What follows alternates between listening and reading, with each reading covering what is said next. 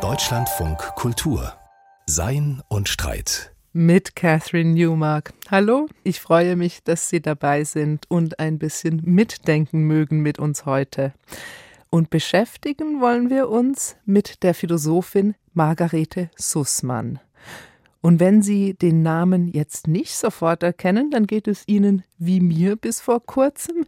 Margarete Sussmann ist eine bedeutende Denkerin in der ersten Hälfte des 20. Jahrhunderts, aber in den letzten Jahrzehnten wurde sie fast vollständig vergessen. Eine Denkerin, die sagt, es lohnt sich unbedingt, Margarete Sussmann wieder zu entdecken, ist die Politologin, feministische Theoretikerin und Publizistin Antje Schrupp. Hallo, Frau Schrupp, schön, dass Sie da sind. Hallo. Frau Schrupp, Sie haben an einer Stelle sehr schön geschrieben, dass Sie sich Margarete Sussmann ideengeschichtlich nahe fühlen, weil sie beide Anarchistinnen, Feministinnen und religiös seien. Eine Kombination, die ja nun wirklich nicht oft vorkommt. Das sagt uns jetzt schon einiges über die Denkerin Sussmann, aber wir müssen vielleicht noch ein bisschen mehr wissen, denn sie ist ja tatsächlich sehr verschwunden von der Vorderbühne der philosophischen der letzten Jahrzehnte. Wer war Margarete Sussmann? Ja, Sie haben ja schon gesagt, eine wichtige deutsche jüdische Intellektuelle über viele Jahrzehnte. Und sie hat eigentlich zwischen 1905 und 1960 unglaublich viele politische, philosophische Essays geschrieben, die zu allen möglichen zeitgeschichtlichen Ereignissen und vor allen Dingen auch Personen Stellung genommen haben. Und was besonders interessant ist für mich, ist, dass sie dabei die, vor allen Dingen die Frage der Differenz stellt. Sie beschäftigt sich vor allen Dingen mit der Bedeutung des Judentums für die europäische Kultur und mit der Frage der Geschlechterdifferenz und welche Bedeutung sie in der, wie sie sagt, extrem patriarchalen bürgerlichen Kultur Europas hat. Und das sind zwei Themen, die ich immer noch interessant und aktuell für heutige Diskurse auch finde. Und deswegen ist es schade, dass sie so wenig bekannt ist. Genau, das sind ja nun wirklich auch geradezu Hot-Button-Issues, wenn man darüber nachdenkt. Also die Frage nach Differenz, nach dem Judentum, aber auch nach dem Feminismus. Margarete Sussmann hat aber nicht nur philosophische Essays geschrieben, es gibt von ihr sogar auch Lyrik. Da ist also offensichtlich eine beträchtliche Breite und es ist ja auch so, dass sie Teil von intellektuell doch sehr einflussreichen Kreisen, vor allem der Zwischenkriegszeit war. Ja, sie ist ja nicht als Philosophin geboren. Sie kommt aus einer gut bürgerlichen Familie, ist in Hamburg und in Zürich aufgewachsen. Interessanterweise durfte sie anfangs gar nicht Philosophie studieren, weil ihr Vater der Meinung war, dass sich das für Frauen nicht schickt. Und sie ist anfänglich eben eher in dem künstlerischen, lyrischen, auch kunsthandwerklichen Bereich aktiv gewesen und hat sich dann erst im Lauf ihres Lebens politisiert und sich mehr für aktuelle zeitgeschichtliche Fragen und auch dann religionsgeschichtliche Fragen interessiert. Sie ist eigentlich eine Spätzünderin und hat erst so in ihren 30er Jahren angefangen, politisch zu schreiben. Vorher hat sie gedichtet, gemalt und war auch in den idealistischen Kreisen um Stefan George zum Beispiel aktiv. Sie hat eine Entwicklung durchlaufen, was natürlich auch an der langen Zeit ihrer Wirksamkeit liegt. Und ein entscheidender Bruch war der Erste Weltkrieg, der für sie ein großes Infragestellen der idealistischen deutschen Kultur gewesen ist, der sie selbst zum Umdenken gebracht hat und der sie dann politisiert hat und auch dazu, ja, diese reine ideale Künstlerischkeit zu hinterfragen. Auf diesen Bruch, da kommen wir bestimmt gleich noch zu sprechen. Eine Frage, die mich dann noch umgetrieben hat, weil ich tatsächlich Margarete Sussmann jetzt erst dieses Jahr, wo eben auch ihr 150. Geburtstag begangen wird und ein paar Neuerscheinungen oder Wiederauflagen auch herauskommen, entdeckt habe. Sie wird ja auch so rein vom intellektuellen Zirkel so ein bisschen zugerechnet, dem, was man manchmal auch die jüdische Renaissance nennt, also Denkern wie Martin Buber oder Franz Rosenzweig. Nun sind das tatsächlich ja auch Denker, die nicht mehr sehr häufig gelesen werden. Aber es sind doch Namen, die uns allen noch bekannt sind. Wie kommt es, dass sie so vollkommen vergessen werden konnte?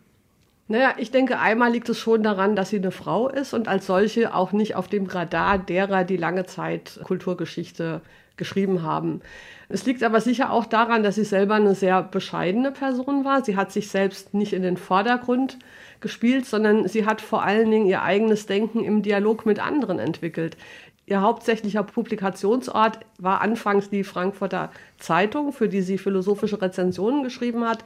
Und da hat sie andere Denker groß gemacht. Sie hat zum Beispiel die Bedeutung von Kafka als erstes erkannt. Sie hat Franz Rosenzweig dort eine Plattform gegeben und so weiter. Und ihr eigenes Denken war immer dialogisch mit anderen und deswegen stand sie selber als Markenname nicht im Zentrum und hat das auch selber nicht bedauert. Also sie hat nicht für sich selbst Marketing betrieben.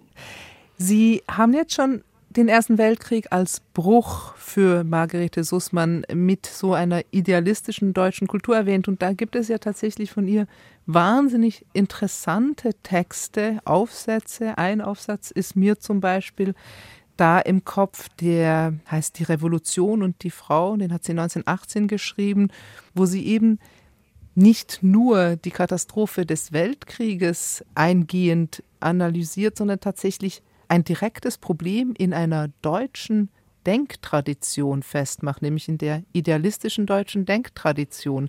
Ist das das, was Sie meinen, wenn Sie sagen, dieser Bruch des Ersten Weltkrieges, der tatsächlich bei ihr nochmal nicht nur eine Politisierung, sondern auch eine Auseinandersetzung mit deutschen Denktraditionen bewirkt?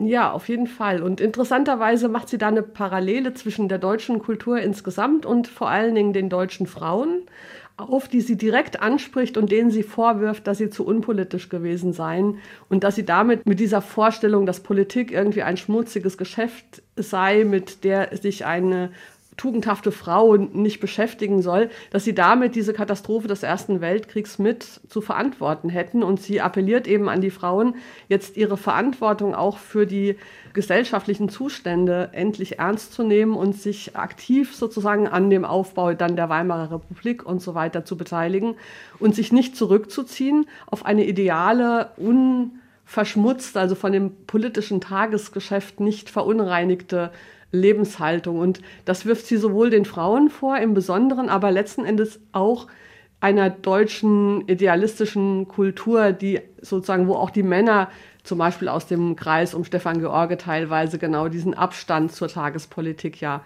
zelebriert haben. Das ist faszinierend, weil es tatsächlich Kulturkritik mit einem feministischen Aufruf verbindet. Margarete Sussmann schreibt zum Beispiel, der überwältigenden Mehrzahl der deutschen und vor allem auch der edleren deutschen Frauen genügte es völlig rein zu sein vor sich selbst, unbefleckt mit persönlicher Schuld. Und dieser Gedanke, den finde ich rein historisch gesehen natürlich total interessant. Den kann man vielleicht auch auf spätere deutsche Zeiten anwenden. Aber der hat ja auch eine große Aktualität, wenn wir darüber nachdenken, wie eigentlich das Verhältnis von persönlicher Moral und politischem Engagement ist. Ja, genau. Und ich denke, dass da auch Ihre Rückbesinnung auf den jüdischen Beitrag zur europäischen Kulturgeschichte wichtig ist. Sie ist ja zwar aus einer jüdischen Familie kommend, aber war nicht religiös erzogen und hat sich erst im Zusammenhang mit ihrer Heirat 1906 bewusst entschieden, nicht zum Christentum zu konvertieren, wie es die Schwiegereltern sich eigentlich gewünscht hätten, sondern Jüdin zu bleiben und hat sich dann eben aktiv in der jüdischen Renaissance engagiert und versucht zu zeigen, dass die jüdische Kultur eine Instanz wäre oder ein Denkhorizont wäre, der genau die äh, nationalistischen, christlichen, deutschen Denktraditionen da korrigieren könnte oder da ein Gegengewicht bilden könnte. Und ein ganz entscheidender Unterschied, den sie da analysiert, ist, dass das jüdische Denken sich auf ein göttliches Gesetz, das die Welt bestimmt, bezieht, während die indogermanische Kultur, die christliche Kultur, die wirft sie so ein bisschen in einen Topf, eher das auf das Ich fokussiert, also auf den freien Willen, damit auch eben eher die Frage nach der individuellen moralischen Schuld stellt und eben nicht die Frage, wie ihrer Ansicht nach das Judentum, eben auf die Verantwortung der Welt gegenüber. Sie macht einen Appell dafür, dass Menschen die Verantwortung übernehmen müssen, die sie für die Welt haben, in der Position, in der sie sind. Und das jüdische Denken ist für sie sozusagen ein Maßstab dafür. Spannend, denn sie wird ja auch immer wieder als jüdische Denkerin katalogisiert oder eingeordnet und tatsächlich spielt das Judentum ja für sie eine ganz zentrale Rolle, aber nicht insofern, als sie es einfach partikular interessant für ihre Identität findet, sondern wie Sie jetzt schon angedeutet haben, so indem es eben einen entscheidenden Impuls oder ein entscheidendes Korrektiv oder ein entscheidendes Gegenüber auch von anderen, zum Beispiel eben christlichen Traditionen sein kann. Können Sie das noch ein bisschen mehr erklären? Ja, das war ja eine Strömung in der Zeit. Äh, das hatten Sie ja schon gesagt. Die jüdische Renaissance hat ja versucht, das jüdische Erbe für die europäische Kultur fruchtbar zu machen. Und daran hat sie sich aktiv beteiligt, indem sie zum Beispiel gezeigt hat, dass Spinoza oder Kafka oder so speziell jüdische Denker waren. Und die sind ja auch grundlegend für das europäische moderne Selbstverständnis. Und die Aufgabe, die sie sozusagen dem Judentum dazu weist, ist die, das andere und das Universale und das eine zu repräsentieren als Volk in der Diaspora, das immer eine Minderheit ist angesichts der Mehrheitsbevölkerung, die dann national ist oder dem Christentum angehört. Und dieser Stachel sozusagen im Fleisch, diese ständige Erinnerung daran, dass es noch etwas anderes gibt, das ist die Aufgabe der jüdischen Kultur in der Diaspora als Minderheit in den großen europäischen Mehrheitsnationen. Und wenn ich es richtig verstehe, geht es ja noch darüber hinaus. Es geht ja nicht nur darum, dass das andere, also dass die Differenz immer schon da ist und auf die Differenz müssen wir ja gleich noch eingehen, sondern auch darum, dass damit auch so etwas wie eine Idee des universalen, allgemeinen überhaupt ähm, stark gemacht wird, weil eben, so wie ich das jetzt verstanden habe bei Sussmann, das Jüdische dann eben auch für ein allgemeines göttliches Gesetz steht, also für eine nicht nationale Orientierung in der Beziehung zum Gesetz. Ja, ganz genau. Das Besondere am Judentum ist es ihrer Analyse nach, den einen Gott zu verkünden, also dass Gott eins ist und das Einheitliche ist das, was die Menschheit zusammenhält. Und gerade das verstreute Judentum, das immer die anderen repräsentiert innerhalb der Nationen, ist die Gewährleistung dafür, dass das eine allgemein menschliche eben nicht vergessen wird, so dass die einzelnen Nationen oder die partikularen Interessen und Parteien immer daran erinnert werden, dass sie nicht alles sind, sondern dass es da noch diese menschheitsverbindende Einheit des göttlichen Gesetzes gibt. Und das sehen Sie sozusagen, wenn Sie die Juden und Jüdinnen sehen. Das ist ja total spannend, weil das ist ja eine Debatte, die wir heute ja auch noch mal sehr stark führen. Also wir haben gerade auch zum Beispiel jetzt auch in unserer Sendung unlängst mit Omri Böhm zum Beispiel gesprochen, der auch nochmal ganz stark versucht zu sagen, dass wir einen Universalismus brauchen, dass wir also die Aufklärung und das Ideal des Allgemeinmenschlichen nicht voreilig da das Kind mit dem Bade einer Kritik auch an, an Aufklärungsdenkern ausschütten sollten. Wir haben diese Diskussion, wie verhalten sich eigentlich partikulare Gruppen, wie verhalten sich Differenzen zu einem angenommenen Idealen jetzt oder universalen, aber wenn ich das jetzt richtig verstanden habe, ist es ja bei Sussmann dann doch stark wiederum an so etwas wie ein religiöses Gesetz gebunden. Ist da nicht dann aber doch auch ein Problem da drin? Weil man würde jetzt gerade, wenn man sagt, das Allgemeine ist halt religiös, das öffnet dann doch auch wiederum so Missbrauch oder Fundamentalismus Tür und Tor. Wir haben uns heute angewöhnt, Religionen als Privatsache und als partikulare Erscheinung zu sehen, die sich ja auch dauernd gegenseitig bekämpfen und so weiter. Ich glaube, sie versteht das Göttliche oder das eine des jüdischen Gottes als tatsächlich der Anknüpfungspunkt für die Menschheit insgesamt und das Judentum repräsentiert das nur. Das Judentum hat es nicht gepachtet, sondern das hat ein Wissen oder repräsentiert ein Wissen, das für die gesamte Menschheit gilt, aber nicht im Sinne davon, dass wir jetzt alle jüdisch werden sollen, sondern im Sinne davon, dass es ein Blickwinkel ist auf die Welt, der aber nicht vergessen werden kann. Das ist natürlich ein interessanter Trick zu sagen, die Minderheit, also das andere, ist eigentlich das, was uns an das eine erinnert. Aber ich glaube, das wird der Komplexität des Universalismusproblems ganz gut gerecht. Ich finde an ihr interessant, dass sie dieses Differenzdenken ausformuliert, aber eben dabei nicht in das verfällt, was wir heute Identitätspolitik nennen würden. Also das analog macht sie das ein bisschen ähnlich auch mit den Frauen, die ebenso für das andere stehen oder für eine bestimmte Art der Weltperspektive, aber auch da ist es nicht so, dass sie das essentialistisch sieht oder als ontologische Wahrheit über die Frauen im Unterschied zu anderen Menschen, sondern sie versteht diese Differenz als so eine Art ja, gegenseitige Befruchtung, die eben nicht in dem allgemeinen Gleichstellungsbestreben aufgehen darf. Also eine ihrer wichtigsten politischen Positionen ist ja sowohl in Bezug auf die Frauen als auch auf die Jüdinnen und Juden die Warnung vor der Assimilation, die Warnung davor, sich anzugleichen an die Mehrheitsbevölkerung und sie fordert auch nicht ein Ende der Diskriminierung oder betreibt Interessenspolitik, fordert mehr Geld für die Frauen und mehr Rechte für die Jüdinnen und Juden. Das ist nicht das, was sie interessiert, sondern sie fordert eigentlich dazu auf, diese unterschiedlichen Perspektiven als wichtig für die Allgemeinheit zu verstehen und dann die Frauen bzw. die Jüdinnen und Juden auch dazu ihre Rolle verantwortlich auszuüben und dazu zu stehen und die anzunehmen. Sie haben es ja schon von Anfang an gesagt, also dieser Komplex, der mit der Frauenfrage, wie man damals vielleicht sagte, oder dem Feminismus zu tun hat, das ist ja auch einer der Gründe, warum Sie Sussmann so interessant finden, weil sie eben über Differenzen mehr nachdenkt als über Gleichheit oder Gleichberechtigung. Wenn ich da einfach nochmal nachfragen darf, Sie haben es jetzt schon ein bisschen dargestellt, dass es geht ja darum, die Differenz stark zu machen, allerdings nicht als Essenz, aber als was dann? Wie macht man eine Differenz stark, wenn man sie nicht mhm. essentialisiert? Das ist ja im Feminismus heute doch oder eigentlich seit Jahrzehnten immer wieder die Frage, wie kann ich sagen, ja, das ist genuin weiblich, ohne sofort wieder eine Zuschreibung zu machen, die dann für alle Frauen gelten soll und dann ist es für die meisten Frauen dann doch wieder falsch. Sie hat ein Verständnis von Frau sein, das ist interessanterweise weder biologisch, also sie macht es weder am Körper fest, noch ist es Gender, also an den sozialen Rollen, sondern sie spricht, und das schreibt sie auch an vielen verschiedenen Stellen, über die europäische bürgerliche Frau und die Rolle, die dieses Symbol der Frau in der europäischen Moderne hat. Also sie spricht eigentlich über eine Konstruktion von Frausein, die kontextuell an diese Kultur und an diese Zeitgeschichte gebunden ist. Und sie sagt, die modernen bürgerlichen europäischen Frauen, die in einer Kultur leben, die extrem patriarchal ist, insofern die Männer alle Rechte haben und die Frauen keine. Und in dieser Situation ist es die Aufgabe der Frauen und von Weiblichkeit, zum Beispiel appelliert sie sehr daran, dass die Frauen endlich ein eigenes Bild von sich schaffen müssen und dass das der große Kulturkampf zur Zeit der Weimarer Republik ist, ihrer Analyse nach, dass das Bild, das die Männer sich von den Frauen gemacht haben und das in der europäischen Kultur so dominierend ist, endlich ersetzt werden muss durch ein Bild, das die Frauen von sich selbst entwerfen.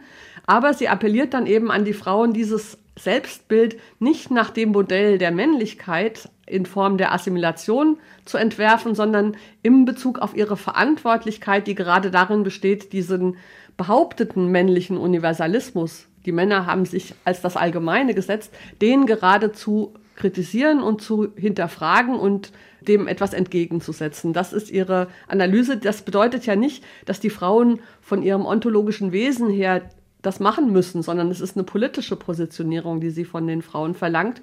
Und sie sagt auch klar, das ist das, was die europäischen Frauen jetzt in den 1920er Jahren machen müssen. Sie spricht nicht über Frauen zu allen Zeiten und in allen Teilen der Welt.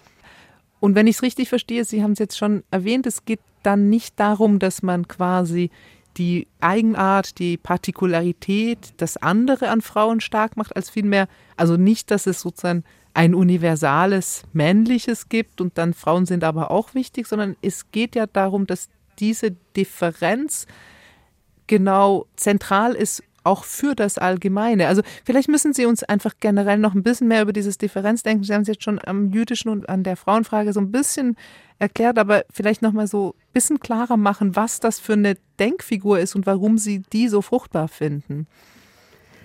Also ich denke, ein zentraler Punkt ist Zugehörigkeit.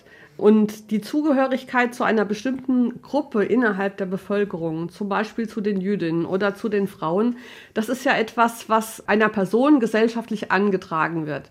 Wir würden heute sagen, das Geschlecht wird bei der Geburt zugewiesen zum Beispiel. Wir wachsen ja auf innerhalb von Kulturen, die uns schon durch die Geburt bestimmte Positionen zuweisen. Und jetzt kann man sagen, diese Differenz, die sich qua Geburt sozusagen schon zeigt, kann man bekämpfen, weil wir an ein universales Menschentum denken, wo alle Menschen gleich sind. Oder man kann sagen, wir akzeptieren diesen Ausgangspunkt und nehmen den für uns als Ausgangspunkt politisch aktiv zu werden. Und sie empfiehlt das Zweite, und zwar deshalb, weil sie erstens sieht, dass dieses Versprechen der Assimilation letzten Endes ein falscher Universalismus ist, weil die Vermännlichung der Frauen nicht sozusagen zu einer allgemeineren Menschheit führt, sondern nur dazu, immer wieder neue Herrschaftsverhältnisse hervorzubringen. Das hat sich ja auch inzwischen erwiesen. Also das wäre, so, die, wenn ja. ich das so, wenn man es von heute aus denkt, also so dieser Gleichheitsfeminismus, der sagt, Frauen müssen alles dürfen, was Männer auch machen, der dann aber einfach zu der Verschiebung dieser anderen Rolle, der Care-Arbeit genau. äh, und so weiter, zu dieser Art von Verschiebung führt, wo das eben nicht mehr vielleicht die bürgerlichen Frauen sind, die das machen, die können wie Männer Karriere machen. Also diese Art von Eingemeindung in ein vorhandenes männliches Allgemeines, also wenn man es von heute aus erklären würde, genau. also das ist nicht der Weg. Und genauso zum Beispiel ist sie auch dagegen, dass sich das Judentum staatlich nationalisiert, weil sie sagt, wenn wir einen Staat haben, sie schreibt ja auch in Zeiten, wo der Zionismus da war, dann sind wir ja auch nichts anderes als die anderen. Dann ist diese Differenz weg. Das ist nicht moralisch verwerflich oder so, das zu tun für eine Frau, die Karriere machen möchte oder auch Geld haben möchte und macht.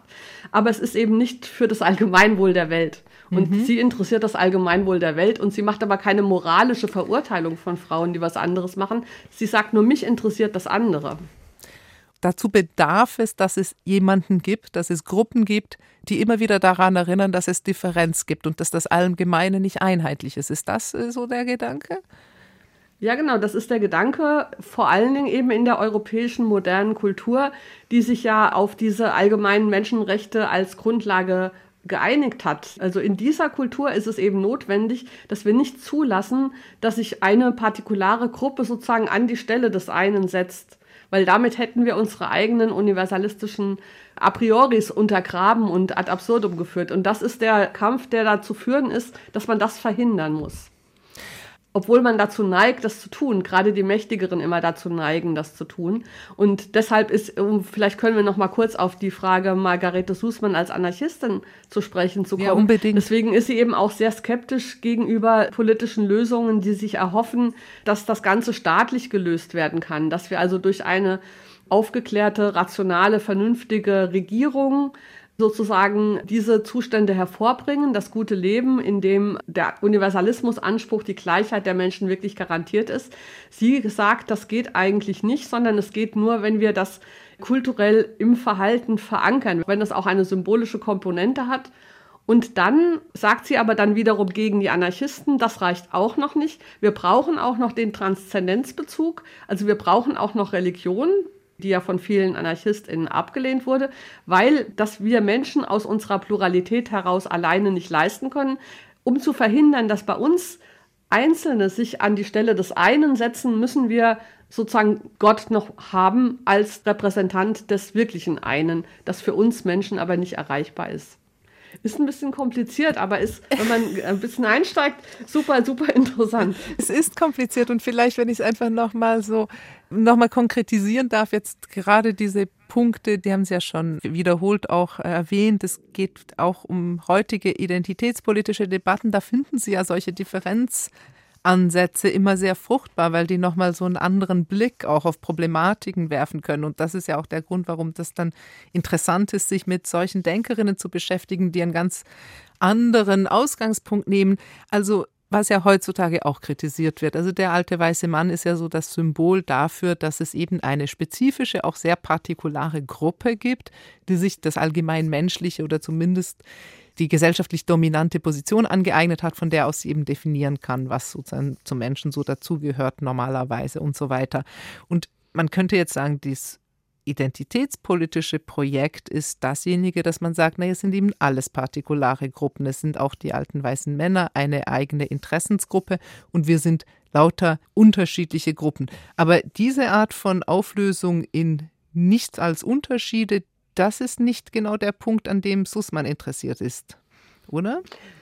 Vor allen Dingen, weil ja auch die Identitätspolitik, wie sie heute auftritt, häufig nur darauf fokussiert, die Benachteiligung der diskriminierten Gruppen zu skandalisieren. Zu Recht natürlich, aber die Benachteiligung ist nach Sußmann eigentlich nur ein Symptom und nicht der Kern des Problems. Auch in vielen identitätspolitischen Forderungen steckt eigentlich noch der Wunsch, der Sehnsucht nach einem Gleichheitsuniversalismus. Und ich äh, finde, das ist halt Sußmann also alle dagegen, sollen teilhaben an diesem Universal genau. und alle sollen gleich respektiert werden. Also es soll genau. eben nicht auf Geschlecht, Hautfarbe und so weiter drauf ankommen. Diese Sehnsucht steckt das, da drin. Das wäre das Ideal vieler.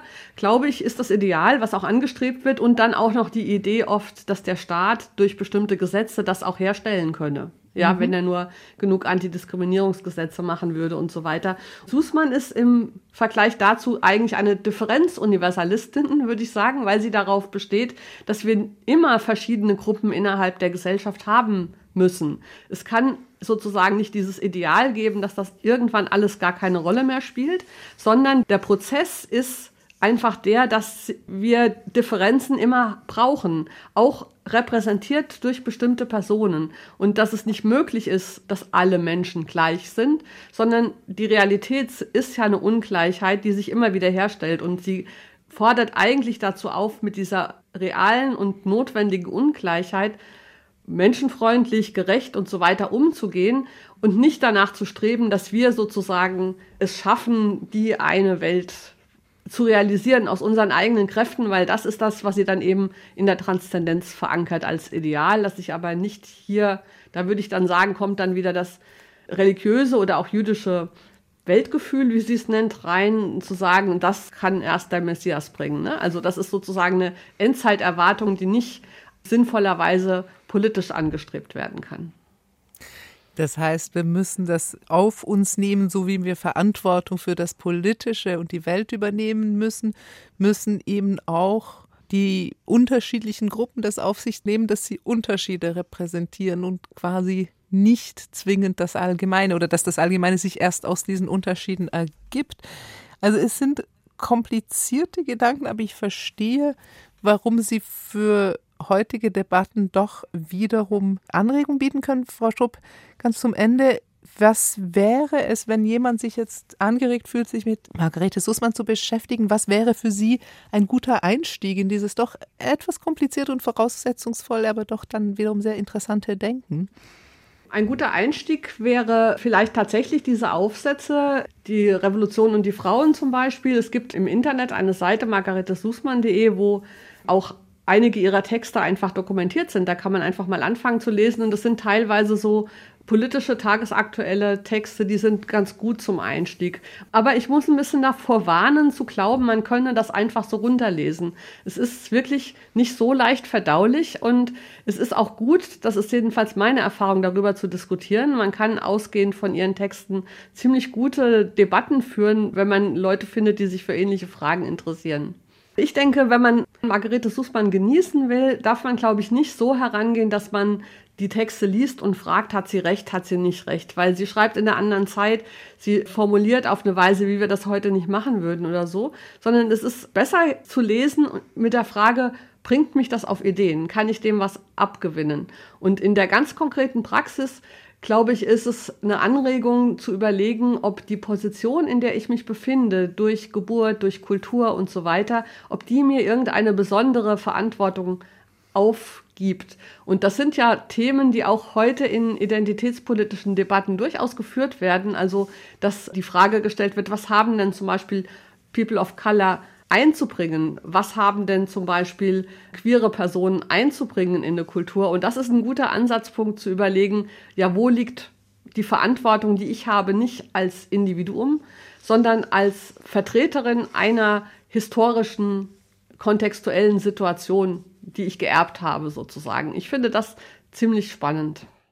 Ja, wirklich spannend. Es geht also nicht darum, Differenzen zu überwinden, sondern gerade die Differenzen selbst sind die permanente Aufgabe und wir müssen diese Verantwortung genau übernehmen. Komplizierte Gedanken sind das, aber interessant. Und wenn wir jetzt mehr Zeit hätten, dann könnten wir natürlich noch viel mehr über Margarete Sussmann und ihr Werk nachdenken und sagen, 1933 emigrierte sie ja in die Schweiz und entkam dadurch dem NS-Terror. Nach dem Krieg schrieb sie ihr wohl bekanntestes Werk. Es heißt Das Buch Hiob und das Schicksal des jüdischen Volkes. Es ist ein Versuch, auf den Holocaust zu reagieren. Aber wir müssen uns jetzt hier beschränken auf das Denken vor der Katastrophe, auf die Margarete Sussmann der Zwischenkriegszeit. Haben Sie ganz herzlichen Dank, Antje Schrupp, dass Sie uns diese Denkerin und diese Gedanken nahegebracht haben. Ja, hat mich gefreut. Und wenn Sie jetzt selbst angeregt sind, sich mit Margarete Sussmann zu beschäftigen, es gibt die bereits erwähnte Website margaretesussmann.com, die viele Texte bereitstellt. Dieser Tage erscheinen aber auch zum 150. Geburtstag von Sussmann die gesammelten Schriften in fünf Bänden, herausgegeben von Anke Gilleier und Barbara Hahn im Göttinger Wallstein Verlag. Details zu diesen Büchern und auch zu einführenden Texten, etwa von Antje Schupp selbst oder auch von Elisa Klappek, finden Sie auf der Webseite von Sein und Streit auf www.deutschlandfunkkultur.de. Politisch war die Woche, wie eigentlich schon viele Wochen dieses Jahr, nicht gerade entspannt, sondern sehr beängstigend. Die Rhetorik zwischen Russland und den NATO-Staaten, sie spitzt sich zu, Putin droht mit dem Einsatz von Nuklearwaffen, das Weiße Haus und die NATO-Partner drohen zurück mit schwerwiegenden oder verheerenden Gegenmaßnahmen. Nukleare Abschreckung. Das erinnert an den Kalten Krieg, an die Drohung der Supermächte, sich im Konfliktfall gegenseitig vollständig zu vernichten. Und für viele war das ja eine strategisch rationale Situation, die Grundlage für eine vergleichsweise stabile Nachkriegsordnung. Wenn man aber philosophisch darüber nachdenkt, dann ist es schwer, in dieser Art von Abschreckung etwas Rationales zu sehen, meint David Lauer. Der Russe, so hörte ich es als Kind der 80er Jahre in der Schule vom alten Lateinlehrer, der Russe hat Raketen, und die wird er abschießen. Er wird es sich nur dann überlegen, wenn wir auch Raketen haben. Es war die Zeit der Nachrüstungsdebatte und der Ostermärsche. Es war auch die Zeit einer intensiven philosophischen Diskussion um die Rationalität der Strategie nuklearer Abschreckung. Eine Diskussion, über die sich seit dem Ende des Kalten Krieges der Staub der Bibliotheken gelegt hat. Bedauerlicherweise haben wir Grund, uns ihrer wieder zu erinnern. Abschreckung bedeutet, die Fähigkeit und den Willen glaubhaft zu machen, einem Aggressor im Fall eines Angriffs einen Schaden zuzufügen, der in keinem annehmbaren Verhältnis zu den möglichen Gewinnen der Aggression steht. Es lohnt sich nicht, uns anzugreifen, lautet die Drohung. Wir schlagen zurück, also denkt nicht mal dran. Nun müssen wir allerdings bedenken, dass wir im Fall der nuklearen Abschreckung von nichts anderem reden als der Androhung eines Massenmordes. Die Folgen eines Nuklearschlags lassen sich nicht auf legitime militärische Ziele beschränken. Die Bombe vernichtet wahllos Alte, Kinder und durch die Spätfolgen sogar Ungeborene und deren Lebensgrundlage. Ein Nuklearschlag richtet sich immer auch gegen Unschuldige. Er ist per definitionem ein ungerechter Akt, ein Akt der Vergeltung, der Rachenahme. Sicher, sagen die Verteidiger des Konzepts, schön ist das nicht. Wir wünschten auch, wir müssten das nicht tun. Wir sind aber dazu gezwungen, weil wir bedroht werden. Deine Überlegung beweist nur, wie beschränkt der moralische Standpunkt ist. Betrachten wir die Dinge vom kühlen Standpunkt der Vernunft, so zeigt sich, dass man manchmal bereit sein muss, Verabscheuungswürdiges zu tun oder wenigstens anzudrohen, um noch Schlimmeres zu verhindern. Also ist nukleare Abschreckung hässlich, aber rational? Es scheint zunächst so. Der politische Philosoph Gregory Kafka aber hat in einem klassischen Aufsatz auf ein Paradox hingewiesen, das sich hier verbirgt. Abschreckung funktioniert nur, wenn die Abschreckenden glaubhaft machen, dass sie im Ernstfall bereit wären, etwas zu tun, das ihren eigenen Werten zuwiderläuft und ihnen außerdem keinen Nutzen bringt. Denn was hätten wir davon, als Sterbende noch möglichst viele Unschuldige auf der Gegenseite mit in den Tod zu reißen? Um glaubwürdig abzuschrecken, muss man sich also entschlossen zeigen, in einer Weise zu handeln, die irrational wird, sobald der Handlungsanlass tatsächlich eingetreten ist.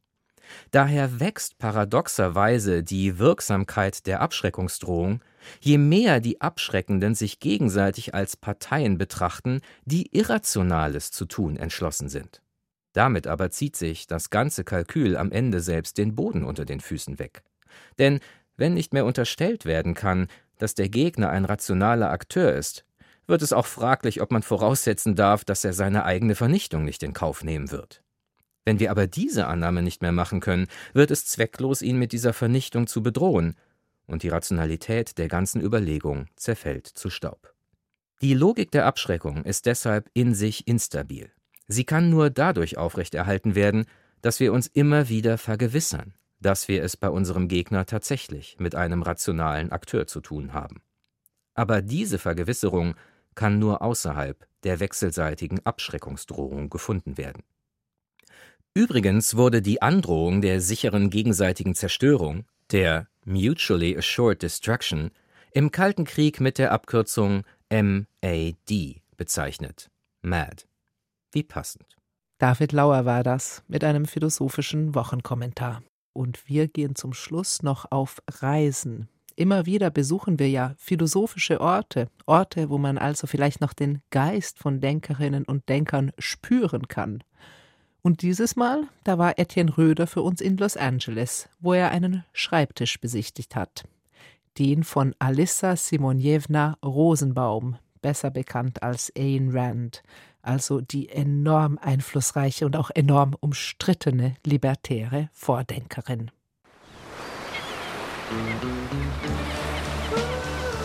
Sonne, Palmen, die Surfer am Malibu Beach und natürlich Hollywood – Los Angeles steht sinnbildlich für das glitzernde Antlitz der USA.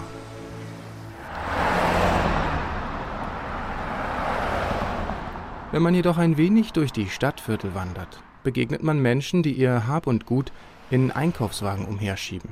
Menschen jeden Alters und Geschlechts, die in Zeltstätten mitten zwischen stark befahrenen Straßen leben. I don't hate the poor. The best way to help the poor is not to be one of them. Sie hasse die Armen nicht, sagte Ayn Rand einmal. Am meisten würde man ihnen jedoch helfen, wenn man keiner von ihnen wird. Sie gilt gemeinhin als Philosophin des Turbokapitalismus und hier in Los Angeles, wo arm und reich so nah beieinander existieren, hier lassen sich der Einfluss ihrer Ideen, ihre Blüten wie Schattenseiten besonders gut beobachten that his highest moral purpose is the achievement of his own happiness, that each man must live as an end in himself and follow his own rational self-interest. Eigeninteresse und Egoismus als moralischer Gradmesser. Das Aufstiegsversprechen ihrer Philosophie zieht bis heute. Mehr als 30 Millionen Mal wurden ihre Werke weltweit verkauft. Nur die Bibel war auflagenstärker und bekannte Nordamerikaner wie der SpaceX-Gründer Elon Musk, Amazon-Chef Jeff Bezos oder der ehemalige Notenbankchef Alan Greenspan sind Fans von Rands Ideen.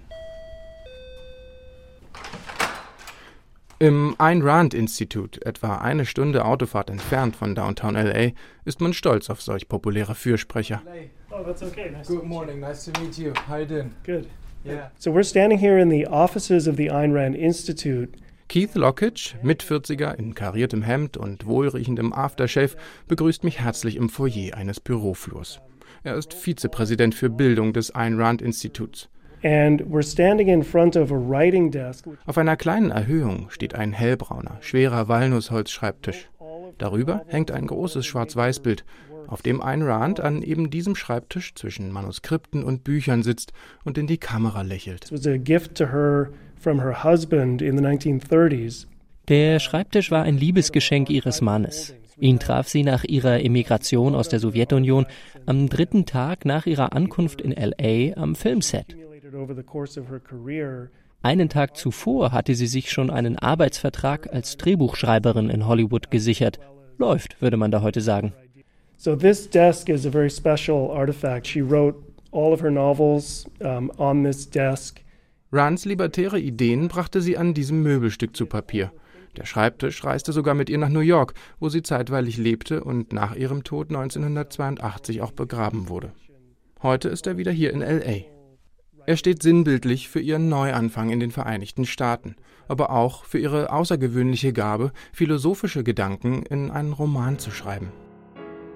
Ebenso wie große russische Romanciers verwendete auch Rand lange Gespräche und Reden, um ihre Philosophie darzulegen. Um zu leben, muss der Mensch drei Dinge zu den beherrschenden und obersten Werten seines Lebens erheben. Vernunft, Zweck, Selbstachtung. Die Vernunft als sein Werkzeug der Erkenntnis, die Anwendung dieses Werkzeuges zu dem Zweck, das eigene Glück zu erlangen, die Selbstachtung als unabdingbare Voraussetzung für die Überzeugung, seinen Verstand zum Denken benutzen zu können und eine Person zu sein, die das Glück verdient und damit das Leben. So she, she had a difficult time. I mean, the, the Fountainhead was rejected by 12 publishers before it was finally accepted. Den Verlegern war das damals zu intellektuell. Und für ihren Roman The Fountainhead, auf Deutsch Die Quelle, brauchte sie einen langen Atem. Zwölf Verlagshäuser lehnten ihn zunächst ab, erzählt Keith Lockridge. A lot of the publishers thought it was too intellectual. You know, it wouldn't sell. Ihre Moralvorstellungen wurden heftig kritisiert und als inkohärent bezeichnet. Und dennoch, ihre Ansichten sind auch heute noch einflussreich. Nicht nur der letzte US-Präsident Donald Trump outete sich als wahrer Fan von Rands Romanfiguren. Auch bei den kalifornischen Tech-Größen sind Rands Ideen beliebt. Vielleicht auch deshalb, weil sie helfen, die Obdachlosen in LAs Straßen zu ignorieren. Denn passend zum US-amerikanischen Tellerwäscher-Mantra, wonach eigentlich jeder und jede es schaffen kann, erfolgreich zu sein, wären sie Rand zufolge an ihrer Misere nur selber schuld. Etienne Röder war für uns in den Straßen von Los Angeles unterwegs, auf den Spuren von Ayn Rand. Und das war's von unserer Philosophiesendung für heute. Danke fürs Zuhören. Bis nächste Woche.